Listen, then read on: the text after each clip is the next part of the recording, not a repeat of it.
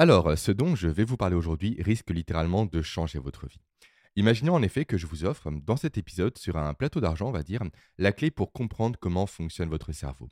Imaginez maintenant que vous puissiez également utiliser cette même clé pour doper vos niveaux de productivité, de performance sportive, d'efficacité, d'apprentissage, de mémorisation et même de bonheur.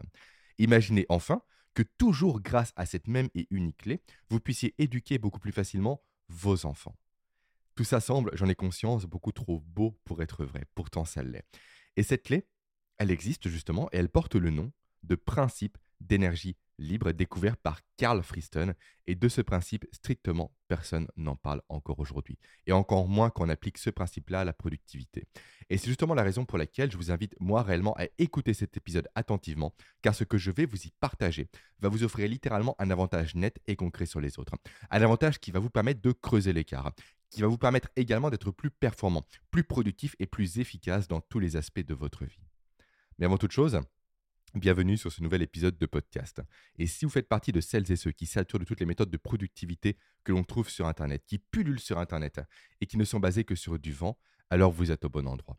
Car chaque jour, je travaille dur à mon niveau pour décortiquer les dernières études scientifiques en neurosciences, en physiologie, en optimisation de la nutrition, du sommeil, du mouvement ou encore des compétences cognitives pour en tirer des leviers concrets et actionnables pour maximiser votre capacité à être productif, efficace et performant.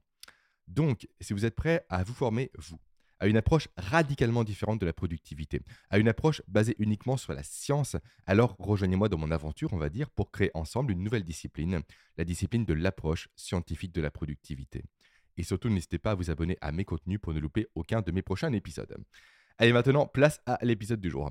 Et on va commencer cet épisode par la découverte qui a fait l'effet d'une bombe dans ma compréhension des neurosciences et du fonctionnement du cerveau humain le fait que le cerveau humain, que votre cerveau du coup, n'est pas un organe dit réactif, mais est un organe dit anticipatif. Autrement dit, votre cerveau ne réagit pas aux stimulus, aux actions, aux informations qu'il reçoit au fil de la journée, pas du tout. Il vient à l'inverse anticiper en permanence les conséquences positives, neutres ou négatives de ces mêmes stimulus, de ces mêmes informations, de ces mêmes actions. Et si là, vous ne vous rendez pas compte d'à quel point cette découverte est révolutionnaire et va révolutionner surtout vous, votre vie, votre quotidien, votre niveau de productivité et de performance lorsque j'aurai placé bien évidemment les bons outils pour l'exploiter à son maximum. Alors laissez-moi vous l'expliquer en détail. Mais avant ça, un détour doit être fait. Un détour sur le rôle et sur le but premier de votre cerveau. Le fait, vous le savez très bien si vous m'écoutez, d'assurer votre survie. Et ça, je ne le répéterai, je pense, jamais assez. Votre cerveau se fiche complètement et totalement de votre niveau de bonheur, de vos ambitions, de votre recherche de productivité ou autre. Ça, il s'en fiche royalement. La seule chose qui lui l'intéresse, c'est votre survie. Et si je voulais être complet pour information, je dirais votre survie et également la survie de votre espèce, qui passe bien évidemment par la reproduction. Ainsi, une question se pose en fait naturellement ici. La question du quelle est selon vous la meilleure stratégie pour maximiser les chances de survie de votre cerveau? Alors naturellement, les réponses qui pourraient vous venir spontanément à l'esprit, je vais essayer de les deviner, ça serait le fait de maximiser typiquement euh, vos capacités de défense ou d'attaque, également tout ce qui est capacité, on va dire, du système immunitaire pour éviter les maladies, ou encore tout ce qui est capacité à communiquer efficacement pour créer un réseau d'entraide et de soutien, et j'en passe. Et en soi, en fait, toutes ces réponses sont les bonnes réponses, mais des réponses qui dépendent au final toutes de la même maximisation d'un facteur qui leur est commun. Et ce facteur, quel est-il?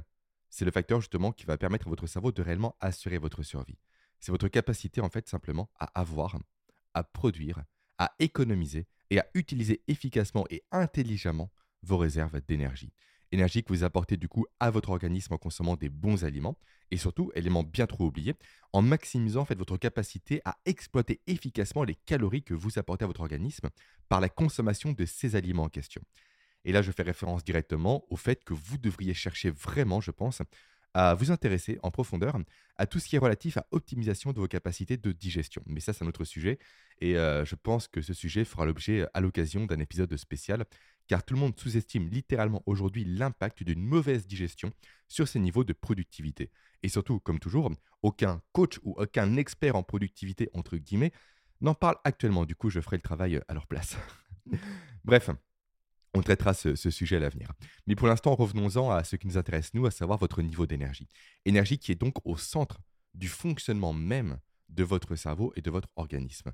C'est d'ailleurs la raison pour laquelle, pour information, je ne fais que répéter que mon programme sur l'antifatigue, dans lequel je présente simplement tous les leviers pour euh, optimiser votre niveau d'énergie, levier que j'ai pu découvrir et expérimenter sur mes clients, est le programme selon moi par lequel toute personne qui veut aller plus loin avec moi doit commencer.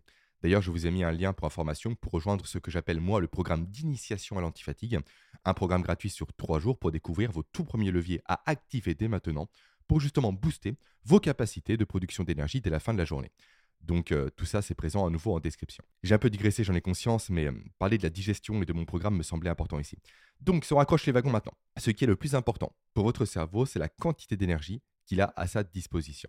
Et cette énergie, il faut que vous ayez en tête qu'il veut à tout prix l'utiliser intelligemment. Et surtout, élément le plus important, qu'il ne veut jamais, jamais, jamais la gaspiller. Et ça, c'est réellement la notion clé que vous devez garder à l'esprit tout au long de cet épisode et même tout au long de votre vie, j'ai envie de dire. Le fait que votre cerveau ne veut jamais gaspiller son énergie. Et cette notion nous mène tout droit euh, vers les travaux d'un des plus grands neuroscientifiques de notre époque, selon moi, et selon beaucoup de personnes d'ailleurs. Hein. Il a été classé parmi les 100 neuroscientifiques les plus influençants, influents, influents c'est mieux, euh, de tous les temps, à savoir monsieur Carl Friston. Alors, Carl Friston, mon but ici n'est pas de vous faire une biographie de toute, euh, de toute sa vie dans cette vidéo, pas du tout, ça n'a pas sa place ici. Mon but par contre est de vous présenter en détail un principe que lui a émis, le principe du coup d'énergie libre. Alors que veut dire ce principe? Qu'implique-t-il? Pour le comprendre, le plus simple est de combiner deux notions que nous avons vues nous précédemment, à savoir la notion de cerveau prédictif et la notion de cerveau qui ne veut jamais gaspiller son énergie. Et quand on additionne du coup ces deux notions ensemble, ça nous donne simplement la définition même du principe d'énergie libre. Principe d'énergie libre qui explique en fait que le cerveau humain, donc à nouveau que votre cerveau, sauf si vous êtes une plante ou une vache, auquel cas je suis réellement curieux de voir et de savoir ce que vous faites ici, euh, du coup que votre cerveau cherche constamment, par ses prédictions, à minimiser le gaspillage de son énergie déployée pour réaliser une tâche ou pour faire une action ou pour se mettre en mouvement. Autrement dit, votre cerveau agit constamment comme un banquier. Comme un banquier dont le rôle n'est pas de gérer votre argent, contrairement à ce que pense tout le monde d'ailleurs, mais dont le rôle est de gérer le risque. Et pour votre cerveau, c'est pareil. Tout le travail que lui fait au quotidien vise à minimiser le risque de perdre de l'énergie inutilement. Et c'est en ça justement que le rôle de votre cerveau est de constamment mesurer l'énergie qu'il doit libérer à chaque instant de votre vie pour faire ce que vous lui demandez de faire, puis de pondérer cette mesure-là par l'espérance du gain de ressources Alors, j'en ai conscience, ça paraît extrêmement compliqué dit comme ça. Donc, c'est pourquoi je pense qu'il faut un petit exemple pour clarifier les choses. Imaginons que je vous lance du coup un défi. Le défi de gravir une montagne immense contre, disons, allez, 10 euros grand maximum. À ce moment même, votre cerveau va se mettre à faire un calcul très rapide, de l'ordre de quelques petites millisecondes pour estimer tout simplement la quantité d'énergie nécessaire pour relever le défi. Quantité qu'il va donc comparer à l'augmentation espérée de ses ressources disponibles en cas de succès. Quand je dis ressources disponibles, qu'est-ce que ça veut dire? En fait, simplement le fait d'éléments, tout simplement, qui vont venir augmenter vos chances de survie à court, moyen ou long terme. Donc tout ce qui est potentiellement gain d'énergie, gain de temps, gain d'argent, gain de relations, encore gain de santé.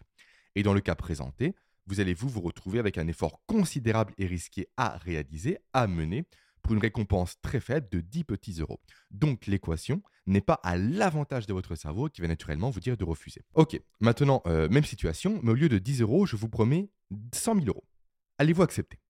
Là, je n'ai pas la réponse, car tout dépend maintenant d'un autre facteur, à savoir les ressources actuellement en votre possession. Imaginons que vous disposiez-vous de 10 millions d'euros sur vos comptes, alors il n'y aurait strictement aucun bénéfice pour votre cerveau à utiliser une grande partie de votre énergie et à risquer sa survie également pour vous motiver à passer à l'action. Par contre, si vous vous êtes à découvert chaque mois, là le calcul sera bien évidemment différent. Votre cerveau percevra davantage le bénéfice et vous poussera certainement plus à relever le défi, et lui il sera donc plus disposé, on va dire, à allouer une grande partie de votre énergie disponible pour relever ce défi en question. Et donc ça, c'est la première leçon, on va dire, que l'on peut tirer au final des travaux et des découvertes euh, de Carl Friston. Mais ce n'est pas la leçon la plus intéressante, car au final, cette notion explique juste, entre guillemets, parce que c'est déjà très important, en fait, comment fonctionne votre cerveau au quotidien. La leçon la plus importante selon moi, qui va réellement vous intéresser, vous, et qui réellement va vous permettre de tirer bénéfice de tous les travaux réalisés par Carl Friston, concerne l'importance et l'impact de votre discours interne dans votre capacité à réussir ce que vous voulez entreprendre et faire. Et c'est réellement cette mise en application-là des travaux de Carl Friston qui va vous permettre, vous, d'aller plus loin, de doper littéralement vos capacités de réussite, d'atteindre d'objectifs et de productivité, de performance sportive et j'en passe. Et je vous propose justement d'en parler dès maintenant. Et commençons simplement en fait par un adage assez répandu dans le monde du développement personnel, l'adage qui dit quand on veut, on peut. Et aussi étonnant cela puisse paraître, les travaux de Carl Friston confirment en partie que cet adage est vrai. Vrai du moins dans une certaine mesure, bien évidemment. Je m'explique. Et pour ça, nous allons passer par une petite euh, référence interne, du coup par une, euh, une situation que vous avez déjà, vous, vécue, je pense. Donc, vous a-t-on déjà fait le coup de vous envoyer quelque chose en vous disant que c'était léger alors que c'était lourd? Si c'est le cas, vous savez ce que ça fait, et si ça ne l'est pas, eh bien faites le test avec vos enfants potentiellement ou avec quelqu'un d'autre, peu importe. En fait, ce que vous allez remarquer et constater, c'est que la personne qui va réceptionner l'objet va réellement subir le poids de cet objet, ce qui va, on va dire, en quelque sorte, la, surprendre. Pourquoi? Car vous venez tout simplement de créer chez cette personne-là un phénomène dit d'erreur somatique. Alors l'erreur somatique, qu'est-ce que c'est? En fait, c'est la différence entre les données sensorielles attendues par votre cerveau et les entrées sensorielles réelles auxquelles votre cerveau se retrouve réellement exposé. Dit plus simplement, c'est l'écart entre la prévision d'une part et la réalité d'autre part. Et en l'occurrence ici, l'écart penche du côté d'un cerveau qui, à cause des informations qu'il a reçues, le fameux c'est pas lourd, se retrouve à avoir déployé une quantité d'énergie insuffisante pour assurer la réception efficace de l'objet envoyé. Ce qui va donc pousser le cerveau en question à compenser rapidement ce manque d'énergie déployé en libérant une quantité importante d'énergie à nouveau pour parvenir à réceptionner l'objet, pour ne pas le faire tomber, pour ne pas vous blesser. Ce qui induit du coup un gaspillage d'énergie ici. Ensuite, le cas inverse existe également. Une personne qui vous dit euh, tout simplement, qui envoie un objet à une autre personne en lui disant que c'est lourd alors que c'est léger. Dans ce cas, le cerveau du réceptionneur va déployer beaucoup d'énergie pour anticiper l'arrivée d'un objet supposément lourd avant de constater au final que l'objet en question est léger et ne demandait pas une telle dépense énergétique, donc à nouveau gaspillage énergétique. Et c'est en ça en fait, véritablement c'est très important, que la minimisation de l'erreur somatique commence à être considérée aujourd'hui comme étant l'objectif fondamental pour la survie et l'adaptation du cerveau humain. Et même plus généralement pour information, pour la survie et pour l'adaptation de tout système vivant. Car nous retrouvons également aujourd'hui cette même caractéristique d'économie d'énergie chez les animaux, chez les végétaux, chez les virus, chez les bactéries et autres. Du coup, maintenant, question, quel est le lien avec le discours interne? Eh bien, ce lien réside simplement dans le fait qu'un discours interne, qu'on appelle dans les termes un peu plus scientifiques, on va dire le fait de se parler à soi-même, impacte directement euh, la nature de la prévision faite par votre cerveau et donc la quantité d'énergie que va allouer votre cerveau dans la réalisation d'une tâche ou d'un objectif. Et sans ça, canaliser et d'écouter. Votre discours interne est clé dans tous les aspects de votre vie. Car prenons l'exemple de la musculation, un domaine euh, que je connais très bien et qui va vous parler, je pense. Euh, si vous vous dites devant une barre de musculation que vous allez vous échouer à la soulever par exemple. Alors pourquoi votre cerveau dont le but pour rappel est d'assurer votre survie et donc de minimiser votre gaspillage d'énergie, ferait en sorte de vous permettre de soulever cette barre alors que vous lui dites littéralement que ce n'est pas possible? Ce qu'il se passe alors avec un tel discours au final, un discours interne tourné vers l'échec, c'est que vous allez vous retrouver, vous, à conditionner tout simplement votre cerveau à allouer très peu d'énergie pour votre réussite, ce qui va vous placer directement, bel et bien, dans une situation vous allez augmenter vos risques d'échec. Ce qui, au final, vous conditionne dans une prophétie auto-réalisatrice où votre discours interne tourné vers l'échec vous conduit à l'échec. Est-ce que ça veut dire pour autant, à l'inverse, que vous dire et que vous répétez constamment que vous allez réussir à soulever une barre beaucoup trop lourde, vous aurez placé dans des conditions obligatoires de réussite? Pas du tout. Mais reste le fait que ça vous aurait permis de placer votre cerveau dans les bonnes conditions pour libérer suffisamment d'énergie pour vous permettre de réussir si vous avez, vous, la force effectivement de soulever cette barre. Et pour du coup vos capacités à être productif, à être en bonne santé et à être capable d'apprendre et de mémoriser de nouvelles choses facilement, c'est exactement la même chose.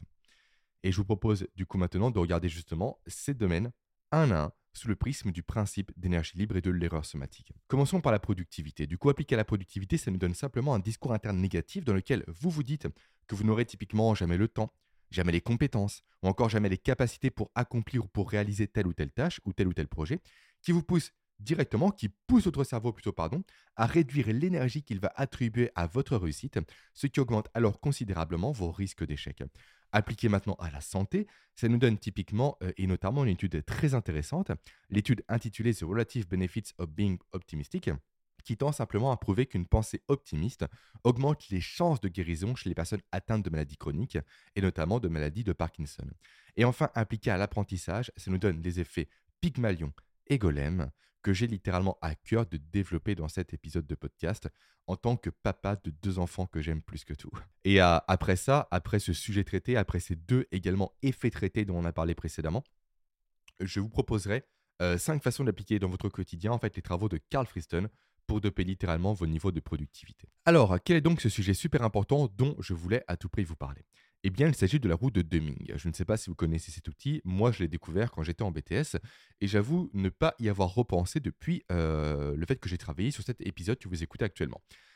Alors, pour faire simple, qu'est-ce que c'est? En fait, la roue de Deming, c'est un outil utilisé dans le domaine de la qualité et de l'amélioration continue qui repose sur quatre étapes plan, do, check, act. Donc, planifier une action, l'exécuter, contrôler les résultats et agir en conséquence avant de repartir simplement sur un nouveau cycle de planification, d'exécution, de contrôle et de correction. Alors pourquoi est-ce que je vous parle de cet outil qui semble arriver de nulle part? Simplement parce qu'il est fascinant de voir que le cerveau humain, au regard de tout ce que nous venons de voir et d'aborder, fonctionne exactement de la même façon. Il anticipe, donc il planifie. Il agit ensuite en fonction de sa planification.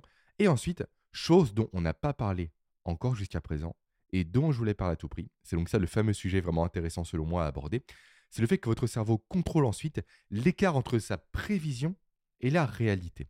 Autrement dit, il mesure l'étendue de son erreur somatique, puis il en tire des conclusions par le mécanisme de la théorie du contrôle d'information, qui est un autre outil développé par Carl Friston, qui explique simplement comment les systèmes biologiques ajustent leurs actions pour minimiser leurs erreurs somatiques. Ce qui implique alors, et c'est ça qui est réellement intéressant et que je vais vous demander de retenir à tout prix, donc ce qui implique alors que votre cerveau tire sans cesse des conclusions de chacune de vos actions pour ajuster vos actions futures et donc pour soit minimiser davantage le phénomène d'erreurs somatiques futures, soit pour carrément vous conditionner littéralement à l'évitement d'une tâche ou d'une action dont l'erreur somatique a été trop importante dans le passé et qui a donc causé pour vous et chez vous une perte d'énergie que votre cerveau ne veut pas connaître à nouveau.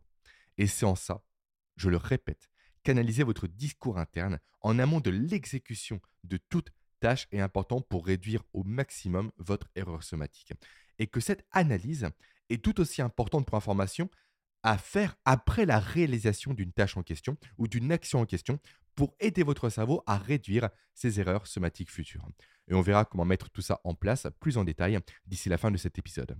Car avant, comme promis, parlons de la mise en application de ces éléments au domaine de l'apprentissage et parlons des effets Pygmalion et Golem que vous devriez, à mon sens et d'expérience, impérativement connaître, notamment si vous avez des enfants ou si vous managez des hommes et des femmes au quotidien.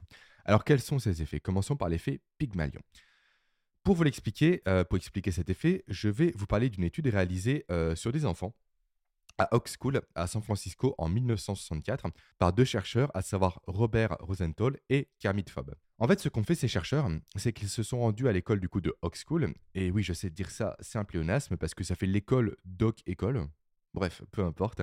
Euh, qui est une école au final située dans un quartier euh, très pauvre des États-Unis, où ils se sont présentés en fait comme étant deux chercheurs d'Harvard qui étaient là pour étudier le QI des élèves de l'école en question. Alors qu'ils n'étaient au final, entre guillemets, bien évidemment, que deux chercheurs financés par la Fondation nationale des sciences. Et donc ce qu'ils ont fait, c'est qu'ils ont fait passer un test de QI à l'ensemble des élèves, puis ils se sont arrangés pour faire en sorte que les enseignants découvrent les résultats de chaque élève, alors que ces résultats étaient censés rester secrets. Et ça sous couvert tout simplement d'une fausse erreur de transmission de courrier. Pourquoi est-ce qu'ils ont fait ça? Simplement euh, pour euh, faire en sorte de communiquer des résultats qui étaient faux, de faire fuiter des mauvais résultats, des résultats arrangés par eux deux, et surtout des résultats où ils ont attribué un très haut niveau de QI à 20% des élèves de l'école de façon totalement arbitraire. Ensuite, ce qu'ont fait du coup euh, Rosenthal et Fob, c'est qu'ils ont laissé passer une année, puis ils sont revenus dans la même école pour faire passer à nouveau des tests de QI aux mêmes élèves qu'ils ont comparés aux résultats des tests, les vrais résultats cette fois-ci, euh, réalisés en N-1, du coup l'année précédente. Et quand ils remarquaient, eh bien ils ont remarqué simplement une augmentation de 5 à 25 points de QI chez les 20% d'élèves qui ont vu leurs résultats surévalués, contrairement aux autres élèves qui, eux, ont stagné. Comment l'explique-t-il? Comment expliquer ce phénomène? Simplement par le fait que le regard des enseignants sur ces élèves a changé, qu'ils les ont plus encouragés, qu'ils ont davantage cru en eux, ce qui, si on raccroche les wagons par rapport à tout ce qu'on a vu précédemment, a rassuré le cerveau de ces élèves en question, le laissant allouer une plus grande partie de son énergie à leur réussite, les motivant ainsi davantage à travailler et davantage à s'investir pour leur propre succès. Je ne sais pas si vous mesurez réellement à quel point cette étude est puissante, la portée d'une telle étude, d'une telle étude qui complète tout ce que nous avons vu, nous, précédemment, sur le fonctionnement de votre cerveau. Car cette étude, et celle dont je vais parler juste après, permet simplement de remarquer que d'une part, notre discours interne conditionne en grande partie notre capacité à réussir ce que l'on entreprend, ça on l'a vu précédemment, mais également que le regard porté sur nous conditionne également notre cerveau, ce qui induit directement que pour réussir dans la vie, ça fait un peu stéréotypé de dire ça, mais c'est bien le cas, être bien entouré a une importance au final capitale. Et que dans une société comme la nôtre en France, qui tend constamment à décourager celles et ceux qui entreprennent, qui osent, qui créent les conditions nécessaires pour leur réussite, favorise directement leur mise en échec, et ça à cause de simples mots. Et plus précisément à cause de simples étiquettes que l'on accole à ces personnes consciemment ou inconsciemment. Et sur ça, j'y reviendrai juste après. Juste après vous avoir parlé tout simplement de la toute première étude menée par Rosenthal et Forbes, et juste après vous avoir parlé également de l'effet golem, un autre effet que vous devez à tout prix connaître et maîtriser. Déjà, la première étude, celle menée avant l'étude d'Oak School. Une étude super intéressante, car menée cette fois-ci non pas sur des humains, mais sur des rats, histoire de vous montrer à quel point les effets dont je viens de vous parler dans cet épisode s'appliquent réellement à tout organisme vivant, comme on l'a dit précédemment. Donc, études menées sur des rats qui ont été confiées à 12 étudiants qui se sont vus attribuer pour mission d'entraîner chacun de leurs rats respectifs à traverser un labyrinthe le plus rapidement possible. Sauf que, subtilité importante, ont été confiés à la moitié des étudiants des rats soi-disant lents et à l'autre moitié des rats soi-disant intelligents et très rapides. Alors qu'au final, tous ces rats étaient exactement pareils. Résultat, les rats qualifiés d'intelligents et rapides ont davantage performé que les rats qualifiés de lents. Pourquoi? Parce que, à nouveau, par pur effet Pygmalion, les étudiants qui pensaient que leur rat était particulièrement intelligent et rapide leur ont manifesté davantage de sympathie, de chaleur, d'amour, d'amitié, peu importe comment on l'appelle, ce qui a favorisé les performances de ces rats. Et à l'inverse, les rats du second groupe, donc qui ont été qualifiés de lents, se sont vus quant à eux négligents en quelque sorte par les étudiants, ce qui a créé chez eux aucune motivation et donc les conditions nécessaires pour que leur cerveau ne libère pas assez d'énergie pour leur permettre d'être efficaces dans la traversée du labyrinthe. Ce qui nous conduit directement sur le fameux effet golem. Effet golem du coup qui est un effet antagoniste à l'effet Pygmalion et qui explique simplement que quand une figure d'autorité a une mauvaise image de nous ou minimise nos qualités, cela induit automatiquement une baisse de nos niveaux de performance. D'où le fait, et là je risque de m'emporter je pense, que je trouve juste inadmissible et intolérable tous ces parents, tous ces professeurs et tous ces managers qui minimisent et critiquent leurs enfants, leurs étudiants ou leurs collaborateurs à longueur de journée, car par leurs mots, ils conduisent simplement ces derniers à subir une prophétie autoréalisatrice et à se retrouver en situation d'échec à cause de leur cerveau qui, à nouveau, est câblé pour minimiser ses pertes d'énergie et qui ne va donc jamais chercher à se donner les moyens de réussir dans un contexte où il est certain car conditionné par d'autres personnes, d'échouer. Donc au lieu de critiquer, encourager. Rester réaliste, oui, bien évidemment, je ne dis pas de vivre dans un monde de bisounours, pas du tout, mais encourager et garder à l'esprit que vos mots ont un poids et des conséquences bien plus importants que vous ne pouvez l'imaginer sur les autres et sur vous-même. Et en ça que je trouve qu'accoler une étiquette négative sur son interlocuteur est l'un des comportements en fait les plus stupides qu'il soit et les plus destructeurs qu'il soit à l'époque actuelle. Dire qu'un enfant ou qu'un collaborateur est timide, est pas doué, est maladroit, est nul en calcul, nul en maths, nul en français, fait des fautes, lui accole directement simplement une étiquette, une image qui va le maintenir en condition et en situation d'échec, à nouveau à cause de l'impact euh, de la prévision faite sur son cerveau quant à sa capacité à justement réussir dans les domaines sur lesquels il est critiqué. Là où encourager cette personne, insister sur ses progrès va induire un effet Pygmalion qui va le pousser à se dépasser davantage pour coller à l'étiquette positive que vous lui avez attribuée, ce qui va alors le placer naturellement sur le chemin du progrès avec un cerveau capable de soutenir ce progrès. Ok, je me suis un peu emporté comme, euh, comme prévu. Voyons maintenant pour, euh, pour conclure cinq façons d'appliquer euh, tout ce que je viens de vous partager sur les mécanismes d'énergie libre et d'erreurs somatiques à la productivité. Alors le premier cas d'application selon moi, le premier cas que je vois en termes d'application des travaux de Carl Friston à la productivité concerne le fait d'employer ce que j'appelle la théorie des chaussettes sales dans votre quotidien. une théorie que j'ai développée dans un programme, le programme Système Anti-Procrastination, un de mes best-sellers. Du coup, qu'est-ce que cette théorie? En fait, c'est la théorie dont je me sers moi personnellement dans ce programme pour illustrer le fait que personne ne fait une lessive pour une seule chaussette utilisée. Et qu'il est donc plus intéressant de faire de même pour organiser ses journées et ses sessions de travail. Je m'explique. En fait, au lieu de traiter vos tâches de façon individuelle, prenez dès maintenant le réflexe de les regrouper par catégorie ou par nature pour les enchaîner. Typiquement, passez tous vos appels à la suite, faites tout votre euh, administratif à la suite, et j'en passe.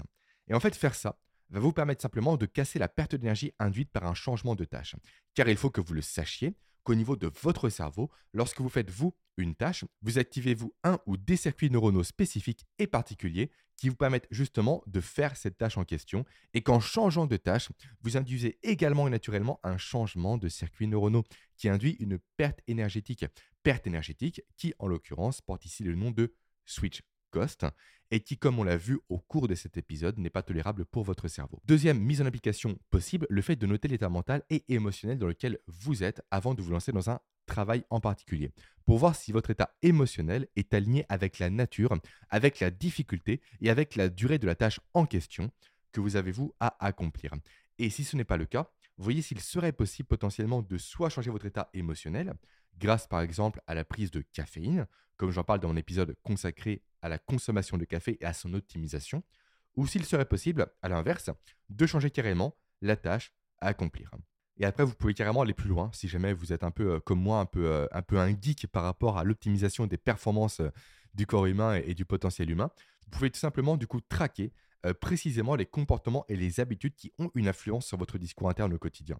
Pour voir en fait tout simplement quelles sont les actions de votre journée qui favorisent un bon état émotionnel et celles du coup qui à l'inverse favorisent un mauvais état émotionnel pour ensuite connaître précisément les leviers que vous pouvez activer vous personnellement chaque jour pour vous placer dans les meilleures conditions pour être productif et efficace avec l'état émotionnel qui soutient votre productivité et votre efficacité.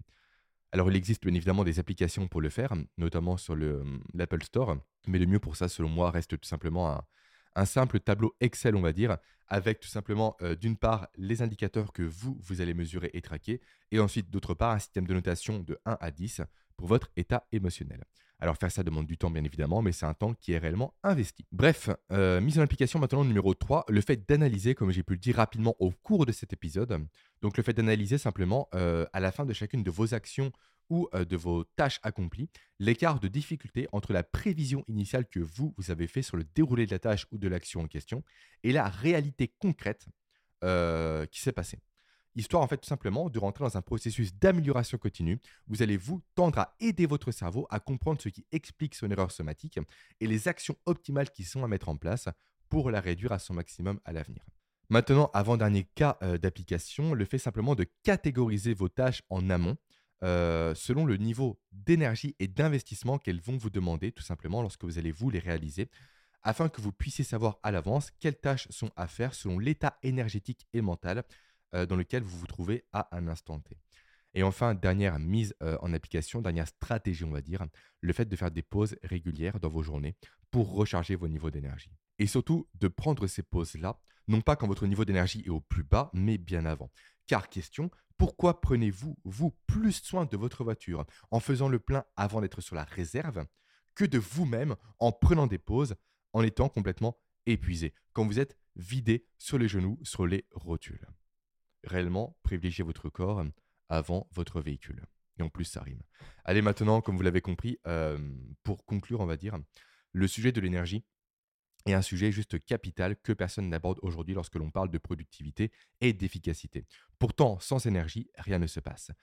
Mais si vous, vous voulez aller plus loin et ne pas vous en tenir en fait aux dogmes, aux, solutions, on va dire, euh, incomplètes, et si vous voulez savoir comment précisément euh, activer les bons leviers physiologiques et biochimiques pour doper vos niveaux d'énergie et forcer votre organisme, on va dire, à utiliser plus efficacement et à économiser plus intelligemment vos ressources, alors sachez que j'ai créé un programme sur trois jours dont j'ai parlé dans le podcast, un programme d'initiation à l'antifatigue que vous pouvez vous rejoindre dès à présent via le premier lien présent en description.